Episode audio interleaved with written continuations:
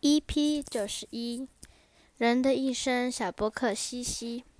上天赐予人的寿命并不长，人的寿命主要来自三种动物，分别是马、牛、狗。一个寒冷的冬日，马、牛、狗来到人的住处，请求道：“外头好冷，能让我们进来避避寒吗？”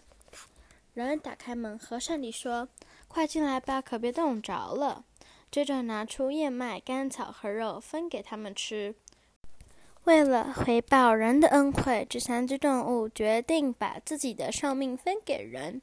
马先给了前几年，于是人在青少年时期个性急躁、冲动且任性，而且相当坚持自己的主张。